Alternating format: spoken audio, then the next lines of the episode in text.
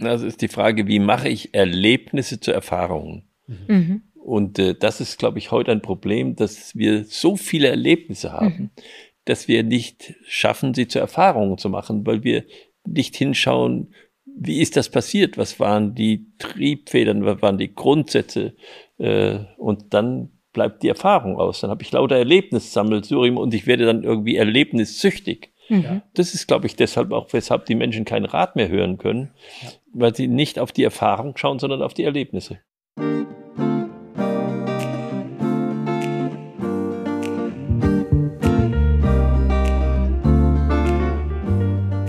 Schön, dass du da bist. Herzlich willkommen im Denkraum. Heute in einer ganz wundervollen Umgebung, nämlich im Studio des Gedankengut Podcasts. Ich habe zwei wundervolle Gesprächspartner heute, zwei ganz tolle Gäste. Neben mir sitzt Wolfgang Gutberlet. Er ist Unternehmer, Berater und schon seit vielen Jahren für mich ein Mentor. Und ich habe Eric Standup hier bei mir zu Gast, Buchautor, Gesichtleser und ein ganz wundervoller Gesprächspartner. Herzlich willkommen, ihr beiden. Vielen Dank. Danke. Wolfgang, wir können ganz äh, akut, ganz aktuell gemeinsam sprechen über die Erfahrung des Gesichtlesens. Du hast gerade bei Eric ein Reading machen dürfen. Wie ist es dir ergangen? Ich frage vor allem vor dem Hintergrund, weil ich dich als Menschen kenne, der sehr reflektiert ist, der sich selbst sehr gut kennt und sehr viel über sich weiß. Was hast du durch das Reading von Eric lernen können über dich?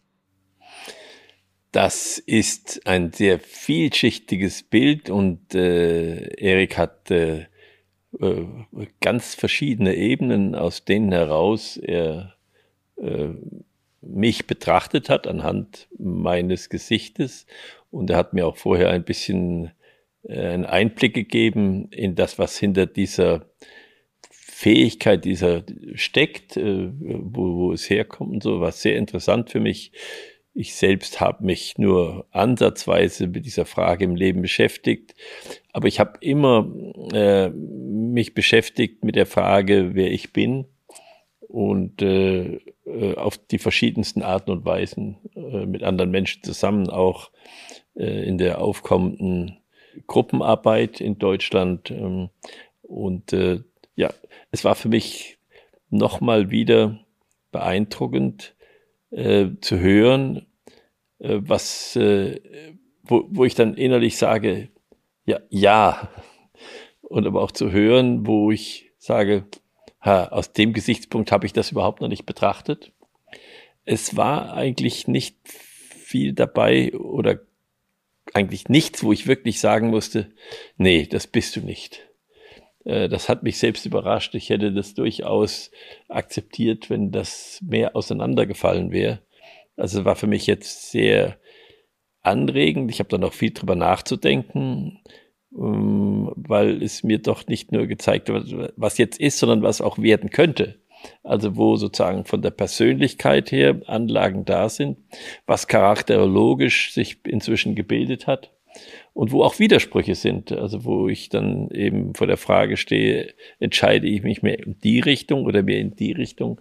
Wie kann ich das, was ich jetzt äh, errungen habe, weiterführen? Kannst du es mit einem Gefühl beschreiben, wie es dir jetzt danach geht? Äh, sehr viel Aufmerksamkeit, äh, die ich dem entgegengebracht habe. Sehr viel versucht, das zu verstehen und zu vergleichen, abzugleichen mit dem, wie ich das in mir formuliert hätte oder ob sich das deckt, was er sagt, mit dem, was ich in mir formuliert hätte. Und da habe ich gute Übereinstimmungen festgestellt, aber auch sehr schöne Bilder, die mir viel mehr klar machen, was ich bisher gedacht habe. Mhm. Bist du mit einer gewissen Anspannung oder Angst auch in das Gespräch gegangen, vor dem Hintergrund zu sagen, hm, vielleicht sieht er etwas in mir, das ist mir bisher möglicherweise nicht aufgefallen oder habe ich nicht in der Form beachtet? Also davor hätte ich jetzt keine Angst gehabt, äh, weil wenn er was äh, gesagt hätte, wo ich wirklich schief liege, dann wäre das ja eigentlich sehr vorteilhaft äh, für mich. Insofern hatte ich da wirklich keine Angst davor. Äh, nein, man muss äh, aber auch aufpassen, dass man nicht hofft, dass er was Gutes über einem sagt. Das ist gar nicht viel weniger äh, schwierig, muss ich sagen, als dass man nicht da sitzt und sagt, sagt er endlich das, was ich denke, was ich bin. Ja, das muss man auch wegschieben. Das stört sonst das Gespräch innerlich. Hm, hm. Eric, ist es so, dass du tendenziell eher Gutes zu den Menschen sagst oder auch mal der Überbringer von schlechten Nachrichten bist? Tendenziell eher Gutes. Ähm, Gesichtleser suchen Potenziale. Wir wollen uns weiterentwickeln. Wir wollen auch, dass unsere Klienten sich weiterentwickeln. Wir wollen Antworten geben und nicht Verbote, Restriktionen, Schlechtes hervorholen, sondern immer Wege aufzeigen. Ich habe aber sicherlich den einen oder anderen Kunden, dem es auch mal gut tut, äh, dass er die dunkle Seite mal so richtig vorgehalten bekommt. Kommt aber nicht ganz so häufig vor.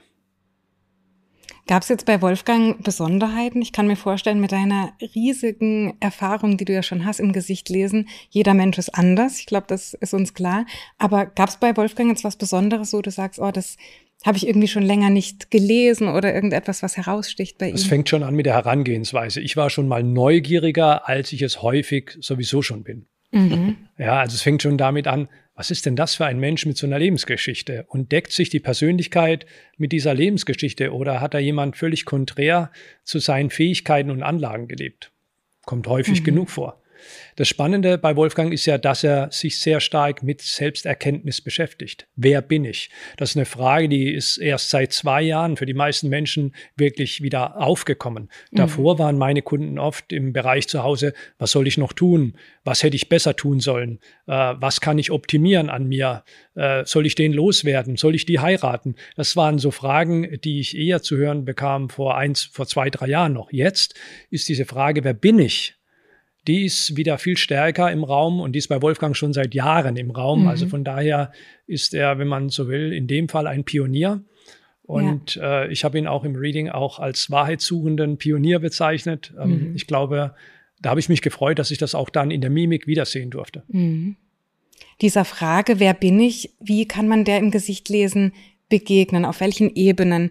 Wir sprechen viel von Stärken, von Talenten, Charakter hat der Wolfgang vorhin gesagt, Persönlichkeit. Gib uns da einen Einblick. Wer sind wir, wenn wir geboren werden und in welchen Bereichen gibt es vielleicht eine Veranlagung und wo ist es dann eben auch sinnvoll zu wissen, da liegt ein Potenzial und da kann man etwas ausbilden. Ich meine, die deutsche Sprache hilft uns da ungemein weiter schon das Wort Veranlagung. Es spricht mhm. ja von einer Anlage.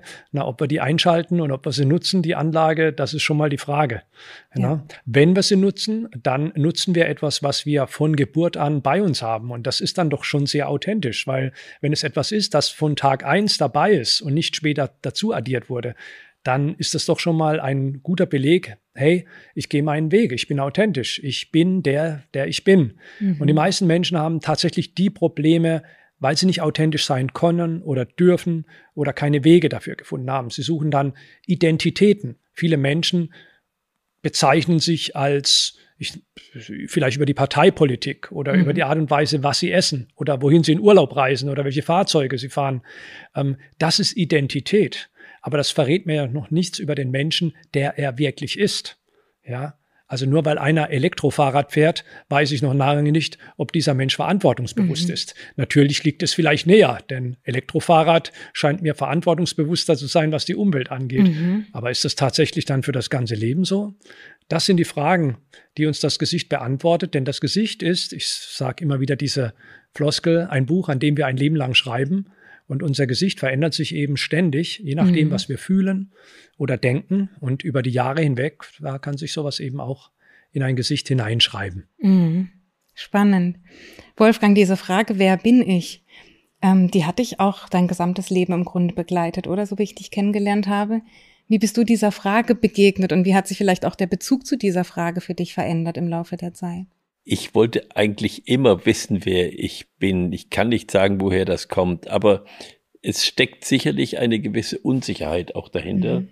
Und diese Unsicherheit äh, zu reduzieren, da immer die Frage, wer bin ich und wer soll ich werden, was soll ich machen? Ich stand ja auch doch vor einer ganzen Reihe von Entscheidungen, wo ich auch was anderes hätte machen können. Ich hatte eigentlich, bevor ich mein Abitur hatte, immer gesagt, ich studiere Philosophie oder Psychologie oder Musik. Äh, ich wollte nie Unternehmer werden und ähm, habe das dann doch gemacht und dann auch noch ganz ordentlich gemacht. Aber bin eigentlich aus den alten Vorhaben, die auch hätten möglich sein können, für mich nicht ganz rausgegangen, weil ich habe sie immer als ja, Hobby ist ein bisschen äh, ja als Hobby sozusagen betrieben und als Nebensuchgebiet und äh, wir haben ja früher gesagt, ab 30 ist man verantwortlich für sein Gesicht. Das war so unter uns jungen Menschen so eigentlich eine Herausforderung an die Alten, an die Älteren damals. Und ich glaube, dass so sowas hat mich immer schon beschäftigt. Hm. Ja, und spannend finde ich, dass, ähm, ich meine, Eric hat jetzt dein Gesicht gelesen. Du hast dich auch in deiner beruflichen Laufbahn viel auch von Menschen begleiten lassen, die dir ja. ein Feedback gegeben haben zu der Frage, wie kann ich mich besser kennenlernen und wer bin ich? Ja, ich habe, ich habe mich getraut, äh, noch während meines Studiums an solchen Sitzungen der Gruppendynamik teilzunehmen. Das war damals schon sehr hart. Also das ist schon in diesen Gruppen so weit gegangen, dass Menschen rausgerannt sind, wo man Sorge hatte, dass sie mit dem, was sie jetzt für, über sich erfahren haben, einfach nicht fertig werden. Mhm. Ähm, und da habe ich da auch sehr viel gelernt über, über Menschen, indem ich sie wahrnehmen konnte in ihrer Grenzsituation. Und ich habe zu meinem Vater überheblicherweise äh, gesagt mal, ich beneide dich, war ja im Krieg. Und er hat mir öfters auch erzählt von den Situationen, äh, dieses gemeinsam in einem Graben liegend mit mhm. Todesangst. Und er hat gesagt, du weißt, wer du bist. Du bist an die Grenze gegangen und du kannst sagen, wer du bist. Und habe ich immer gedacht, ich möchte auch wissen, wer ich bin. Und man kann es vielleicht nur in Grenzsituationen wirklich erfahren. Und äh, da habe ich vielleicht etwas zu sehr danach gerufen, denn ich habe es dann noch geschafft, in einige Grenzsituationen hineinzukommen, mhm. äh, wo ich sagen kann, ja, jetzt habe ich das auch erlebt. Mhm. Du sprichst viel von Erfahrung. Eric, ist es ein Prozess auch, zu, zu demjenigen oder zu derjenigen zu werden, der man ist? Wir kennen diesen, diesen Spruch, werde der du bist. Vielleicht sind wir gar nicht von Beginn an irgendjemand und dürfen uns auch die Zeit lassen, da einen Prozess sozusagen mitzubegleiten und immer wieder ganz achtsam drauf zu schauen, wer sind wir ganz aktuell und wo können wir uns noch mehr zu demjenigen oder derjenigen entwickeln, der wir sind. Werde der du bist, das ist für mich ein Satz, der ein bisschen tröstend ist Mhm. So nach dem Motto, du warst das mal, irgendwo schien es verloren gegangen zu sein, mhm. jetzt werde es wieder. Und ein mhm. Weg könnte es sein, der Weg der Erfahrungen. Mhm. Dadurch werde ich der Erfahrene und äh, habe auch mich selbst wieder erfahren. Und das kann man natürlich in Grenzsituationen noch viel eindrücklicher, mhm. stärker, fokussierter. Nur diese Grenzerfahrungen, das sind sehr private Grenzerfahrungen. Und während für den einen der Krieg eine Grenzerfahrung ist, ist es für den anderen vielleicht nicht mal der Krieg, sondern die Situation, dass er mal vier Wochen lang Langeweile aushalten muss. Mhm. Auch das kann eine Grenzerfahrung sein. Ähm, da spreche ich jetzt mal aus mhm. meinem eigenen Erleben heraus. Mhm. Je nachdem, welche Persönlichkeitsmerkmale man so mit sich trägt, mit sich bringt, welche, wie man so tickt, mhm. äh, kann man seine Grenzerfahrung ganz woanders machen. Ne? Die einen machen ihre Grenzerfahrung, indem sie Vater werden. Mhm. Und für die anderen ist das äh, was Spielerisches, das ist überhaupt kein Problem. Mhm. Sechs, sieben Kinder, wo ist das Problem? Wieso hast du da so ein Riesenproblem mit diesem einen Kind? Ja, auch das ist, kann eine Grenzerfahrung sein. Ähm, wenn man natürlich schon auch aufgrund der Unterstützung der Eltern sich ausleben darf und bereits ganz früh seine Talente ausleben kann und viel Unterstützung erfährt und nicht nur in finanziellem Bereich, sondern vor allen Dingen emotionalem Bereich, dann kann man schon sehr früh sein derjenige, der man ist. Aber ganz wichtig sind dann Ratgeber und eben nicht nur dieses Backup, sondern auch Rat und Anleitung. Ja, ich habe sehr viel Unterstützung von meinem Vater erfahren. Mhm. Ähm, in Sachen Selbstbewusstsein hat es mir nie gemangelt. Mhm. Das war dann aber manchmal auch eine Spur zu viel. Mhm. Ja, also das ist dann ja. manchmal auch davon galoppiert, dieses mhm. Selbstbewusstsein. Da wäre es ganz gut gewesen, wenn dann mal einer die Zügel vielleicht wieder gehalten hätte. Mhm. Wo finden wir noch diesen Rat? diese Erfahrung, vielleicht durch Reisen, durch Dinge, die uns in irgendeiner Form bereichern oder an Grenzen bringen, wo wir lernen, wer wir eigentlich sind. Habt ihr Erfahrungen dazu gesammelt? Wie kann man sich besser kennenlernen? Wo sind die Ratgeber im Leben, die wir zu Rate ziehen können? Äh, indem man eigentlich ähm, äh, sucht, wie man Probleme, äh, wie, wie, man damit umgeht. Äh, ich glaube, man kommt in so viele Situationen im Leben, ähm, da ist nur die Frage, ob man darauf eingeht oder ob man nicht darauf eingeht. Äh, es gibt viele Sachen, auf die ich nicht eingegangen bin, wo ich heute sage, da hättest du eigentlich noch eine Erfahrung sammeln müssen. Das wäre gut für dich gewesen. Aber ich bin mir schon bewusst, dass ich davor zurückgeschreckt bin und äh, habe diese Erfahrung nicht gesammelt. Also das glaube ich, wenn man sich da, wenn man das anguckt, das gehört eben auch zur Selbsterfahrung oder zur Selbsterkenntnis dazu, dass man nicht nur guckt, was man gemacht hat, sondern vor allen Dingen auch darauf guckt, was man nicht gemacht hat. Das sagt ja auch viel aus. Aber es ist eine Suche hat Wolfgang gerade gesagt. Wir sind immer auf der Suche und wenn wir genau hinschauen, so habe ich das bei dir verstanden, dann können wir Dinge erkennen, ja. die wir möglicherweise ohne das Bewusstsein, ohne den Fokus dafür nicht gesehen hätten. Ja, wir müssen immer mit der Frage leben. Mhm. Also zwei, zwei Antworten ganz schnell dazu. Ähm, zum Rat geben. Mhm. Mir scheint es, es gibt immer mehr Ratgeber und immer weniger Menschen, die Rat suchen. Mhm. Wir können immer weniger Rat annehmen auch. Ähm, das, ich nehme mich da nicht davor aus. Ich bin schon allein durch das Gesichtlesen sehr skeptisch, wenn jemand mir Rat gibt, vor allen Dingen ungefragt. Das ist eine Sache. Die andere Sache ist die mit der Suche. Ja, ich glaube, der Mensch ist generell auf einer Suche. Wir sind alle auf einer Reise. Ist es da hinten grüner? Ist es da hinten gesünder? Ist es da hinten schöner? Das treibt den Menschen an. Ich weiß nicht, ob das immer eine Suche war oder einfach nur eine Reise. Ich sage auch vielen zu vielen meiner Kunden, ähm, na, wohin soll es denn gehen? Und ich kriege als Antwort, ich suche noch. Wenn man sagt, ich suche noch, dann klingt das ein wenig verloren. Muss es aber nicht sein, aber es klingt so. Ich sage oft, nein, formulier es anders. Sag, ich mache noch Erfahrungen. Wenn du sagst, du machst Erfahrungen, bist du auch wertiger in dir selbst. Du mhm. schätzt dich viel mehr. Ich suche nicht, ich mache Erfahrungen. Und das ist auch ein wenig Autorität mhm. für dich selbst. Ich habe ähm, Autorität über mein Leben. Mhm. Ich mache Erfahrungen und daraus werde ich ein Erfahrener oder eine Erfahrene. Mhm. Und wenn ich da ankomme, dann habe ich meinen Weg gefunden oder bin am Ziel. Wenn ich immer nur suche, klingt das immer ein wenig passiver oder hilfloser. Aber im Endeffekt ist es mhm. Wortglauberei. Die Reise ist das Ziel. Wahrscheinlich können die Erfahrungen auch nur entstehen, wenn ich bereit bin zu suchen. Weil ohne die Suche, ohne die Fragen, die ich in mir trage, wird es auch schwierig, diese Erfahrungen zu sammeln, möglicherweise. Das ist die Frage, wie mache ich Erlebnisse zu Erfahrungen? Mhm. Und äh, das ist, glaube ich, heute ein Problem, dass wir so viele Erlebnisse haben, mhm. dass wir nicht schaffen, sie zu Erfahrungen zu machen, weil wir nicht hinschauen, wie ist das passiert? Was waren die Triebfedern? Was waren die Grundsätze? Äh, und dann bleibt die Erfahrung aus. Dann habe ich lauter Erlebnissammelsurium und ich werde dann irgendwie erlebnissüchtig. Mhm. Äh, und das ist, glaube ich, deshalb auch, weshalb die Menschen keinen Rat mehr hören können, ja. weil sie weil sie nicht auf die Erfahrung schauen, sondern auf die Erlebnisse. Hervorragend erklärt. Denn Erlebnisse wollen wir heute fast nur noch festhalten. Mhm. mhm.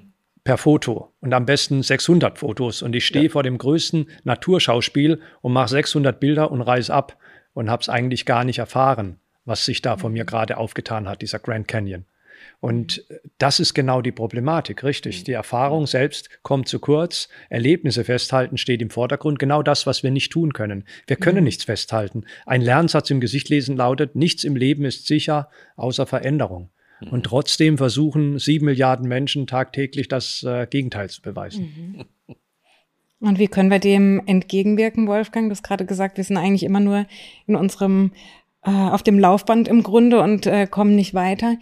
Ja, wie kann man dem entgegenwirken? Ich habe den jungen Menschen, äh, bin ich immer wieder Frage entgegengekommen, wenn es so Filme gab wie Harry Potter. Dann habe ich gesagt, ihr, ihr habt doch im Kino, ne, habt Harry Potter gesehen. Und gesagt, ja, äh, wunderbar. Ich gesagt, ah, sag mal, könnt ihr mir sagen, nach welchen Grundsätzen der gehandelt hat? Der hat doch immer eine Art von Handlung gehabt, die euch begeistert hat. Aber nach welchen Grundsätzen hat er gehandelt? Mhm. Da kam nichts. Äh, die haben lieber noch drei Harry Potter Filme angeschaut, aber diese Frage sich nicht beantwortet. Mhm. Oder, oder, oder Robin Hood, äh, mein, mein klein jüngster Sohn, der hat mich mal gefragt, nach so einem Ansehen von Robin Hood auf äh, so einen Disney-Film gibt's dazu. Sag mal, äh, Papa, darf man das eigentlich den, den Leuten das Geld wegnehmen, uns anderen geben? Ich fand das eine sehr mutige Frage für so ein, für so ein Kind, äh, weil natürlich die Sympathie nur bei Robin Hood war in dem ganzen Film. Und dass dann jemand äh, sich fragt, ja, Augenblick, jetzt denke ich mal nach. Das mhm. ist alles sehr sympathisch. Der hat die Tochter gekriegt, die Königstochter und so war alles schön. Aber hat er eigentlich recht gehandelt oder nicht? Hm. Du hast gerade gesagt, nachdenken. Das ist ja im Grunde genau das, was du damit meinst, glaube ja. ich. Ja. Nämlich das Denken, nachdem etwas passiert ist. Ich mache einen Rückblick, ich reflektiere, um auch lernen zu können, weil das Anhäufen von Erfahrungen hilft uns möglicherweise auch nicht, wenn wir nicht auch in irgendeiner Form Erkenntnisse daraus gewinnen oder etwas lernen, um dann bessere Erfahrungen machen zu können. Und heute reden wir viel über Meditieren und sich, sich die Frage zu stellen, was hast du heute eigentlich gemacht? Oder auch im Laufe eines Tages sich die Frage zu stellen, sag mal, was machst du da eigentlich gerade? Kannst du das mal dir von oben anschauen? Ich glaube, das hilft äh, sozusagen an, anders an Erfahrungen dranzukommen und, und sie sich bewusst zu machen. Mhm. Sich Erfahrungen bewusst machen. Ich glaube, darin steckt die Antwort, denn viele unserer Erlebnisse sind eben nicht unterbewusst getrieben, sondern sehr bewusst. Das heißt, es findet schon ein Denken statt, bevor wir das Erlebnis überhaupt erleben. Mhm. Ja, wir legen fest, wo wir dieses Erlebnis haben werden. Wir legen auch schon fest, wie wir dieses Erlebnis erleben werden. Da schießen mhm. wir die Fotos, um 17 Uhr treffen wir uns und so weiter und so weiter. Und dann kann auch ein Nachdenken nicht mehr stattfinden. Und wenn es stattfindet, dann findet es in einem sehr begrenzten Rahmen statt. Mhm. Erleben wir aber etwas unterbewusst, mit unserem ganzen Gefühlsleben, mhm. dann ist das Nachdenken auch viel wertiger danach. Und was brauchen wir dann dafür? Eine gewisse Offenheit? Oder ja. wie, wie, gelingt uns das, dass wir nicht äh, schon von vornherein wissen, was uns Im Gesichtlesen gibt es die sogenannten Grundemotionen. Mhm. Und in der Psychologie gibt es die nun auch seit Professor Ekman in den 60er, 70er Jahren die sieben Grundemotionen, die alle Menschen auf der Welt gleichzeitig haben. Also die müssen die nicht lernen, mhm. sondern bei Geburt haben die, egal ob sie in Borneo im Dschungel geboren sind oder auf der Wall Street unterwegs sind, diese sieben Grundemotionen haben also alle Menschen auf der Welt. Die Gesichtleser stimmen da mit überein. Wir sagen aber, Moment mal, da fehlt eine ganz wichtige, nämlich Neugier. Mhm. Und Neugier hat er nicht erwähnt. Neugier vereint uns Menschen aber. Ein Mensch, der nicht neugierig ist, der hat es ganz schwer zu wachsen. Und diese Neugier, die benötigen wir, um diese Erfahrungen zu machen, diese Erlebnisse zu haben und sie hinterher zu reflektieren. Mhm. Neugier als Gefühl, so ein Gefühl der offenen Vorfreude auf etwas mir noch Unbekanntes. So. Richtig, wir haben ja ein Problem mit Neugier wegen des, der Begrifflichkeit. Da steckt mhm. ja Gier drin. Ja. Und das liegt aber nicht am Menschen allgemein, sondern das Wort ist ja eher im Altmittelhochdeutsch so kreiert worden, mhm. auch von der Obrigkeit, weil man gar nicht Lust hatte, dass die da unten sich zu sehr dafür interessieren, was die da oben so treiben. Mhm. Und wenn sie das tun, dann sind sie gierig nach ja. Neuem. Mhm. Vorfreude auf was Neues, man könnte es auch Neufreude nennen, mhm. dann äh, hätte man vielleicht noch eine ganz andere Begrifflichkeit geschaffen, die das Ganze noch viel mehr charakterisiert. Mhm. Wolfgang, du hast zu diesem Wort auch bestimmt Gedanken im Kopf, wie ich dich kenne.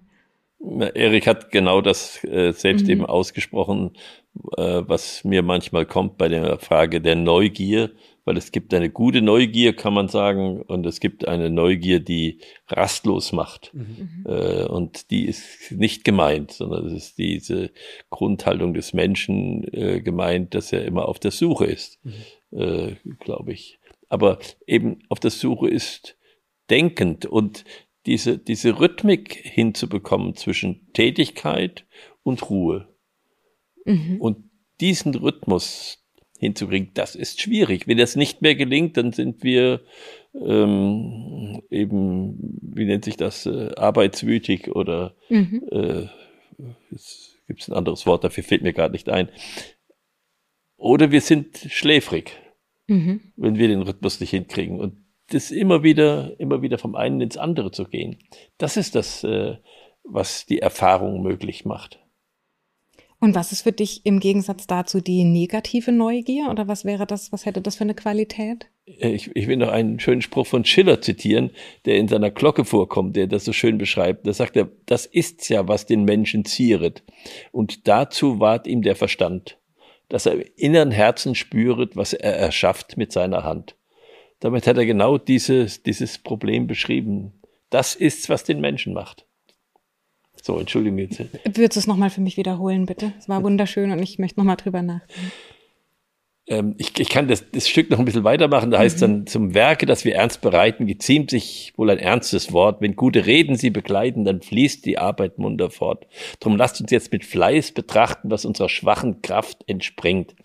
Den schlechten Mann muss man verachten, der nie bedacht, was er vollbringt. Das ist's ja, was den Menschen zieret, und dazu war ihm der Verstand, dass er im inneren Herzen spüret, was er erschafft mit seiner Hand. Da geht es eben um die Glocke, um das Gießen der Glocke. Und da sagt der Meister, so müssen wir das machen. Mhm.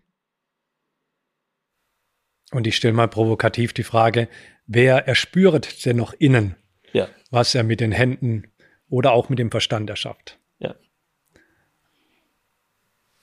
Wer guckt noch auf die Folgen? Weil wir reden unglaublich viel über Verantwortung, aber wir reden nicht über die Folgen. Und das ist eigentlich um das, was es geht. Was sind die Folgen meines Tuns? Was sind die Folgen meines Denkens?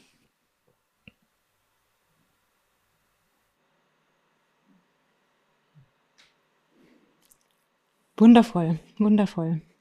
Die Frage, wer bin ich, ähm, der sind wir auf dem Grund gegangen.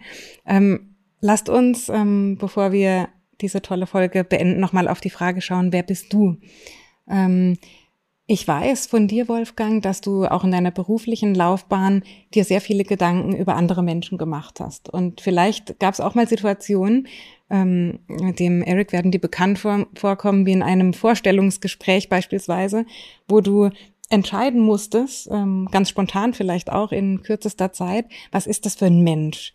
Ähm, was hattest du für Maßstäbe oder was für Techniken oder war das eine reine Intuition? Wie bist du dieser Frage, wer bist du, ähm, wie bist du der begegnet?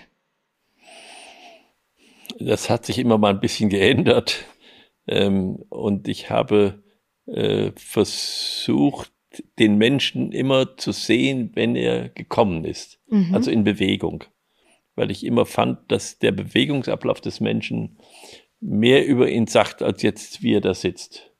Und dann habe ich geschaut, wie er da sitzt und habe mir aber auch durchaus seine Hände angeschaut und seine Ohren.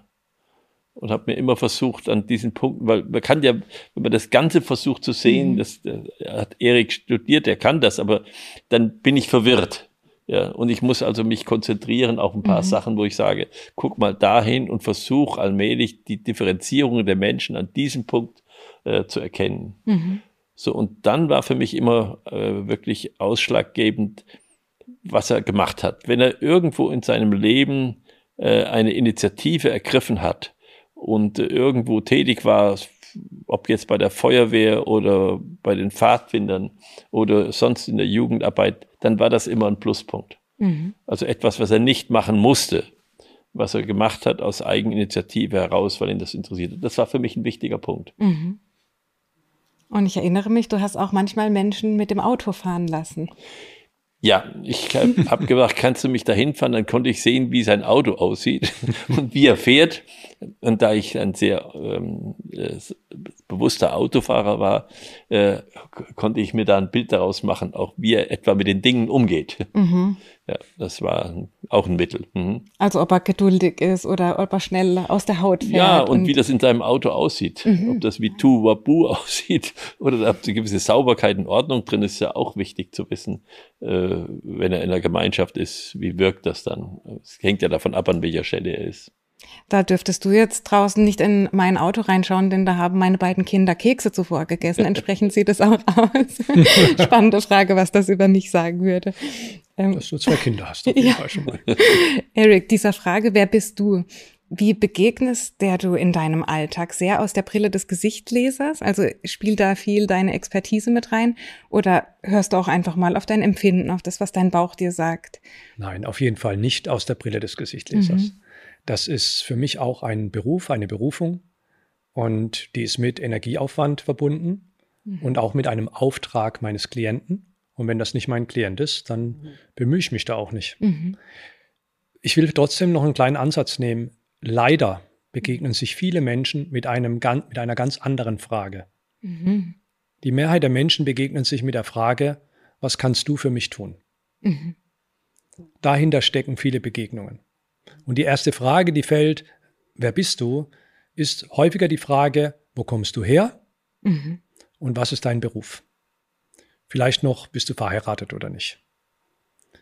Mir sind diese Fragen oft begegnet, gerade an Flug, Flugsteigen, Gates, an denen ich stand. Den Leuten ist langweilig, in den USA vor allen Dingen, da wird man oft gefragt, hey, where you from? Wo kommst du her?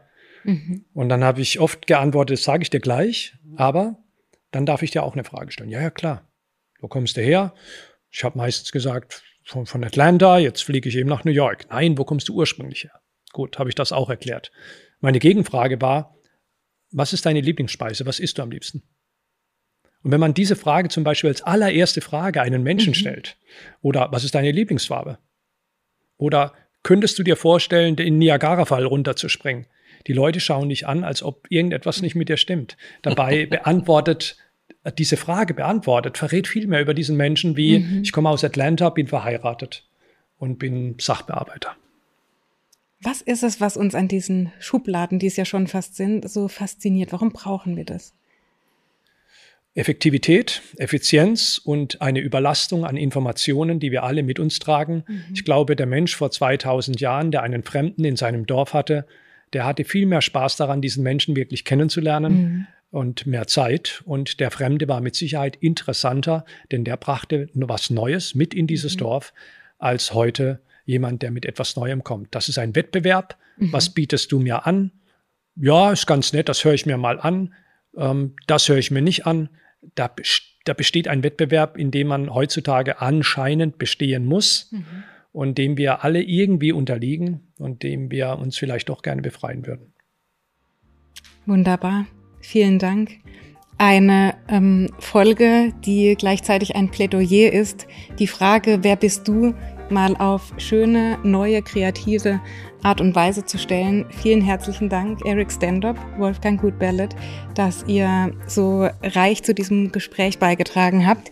Ich möchte gerne noch die zwei Bücher der beiden Herren in die Kamera zeigen, weil sie wundervoll sind. Eric Standop, ich lese dich.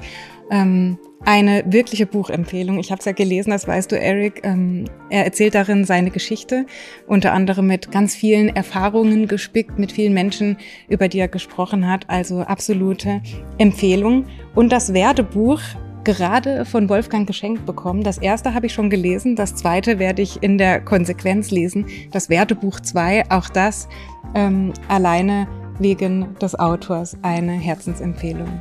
Vielen Dank, dass ihr da wart. Vielen Dank dir.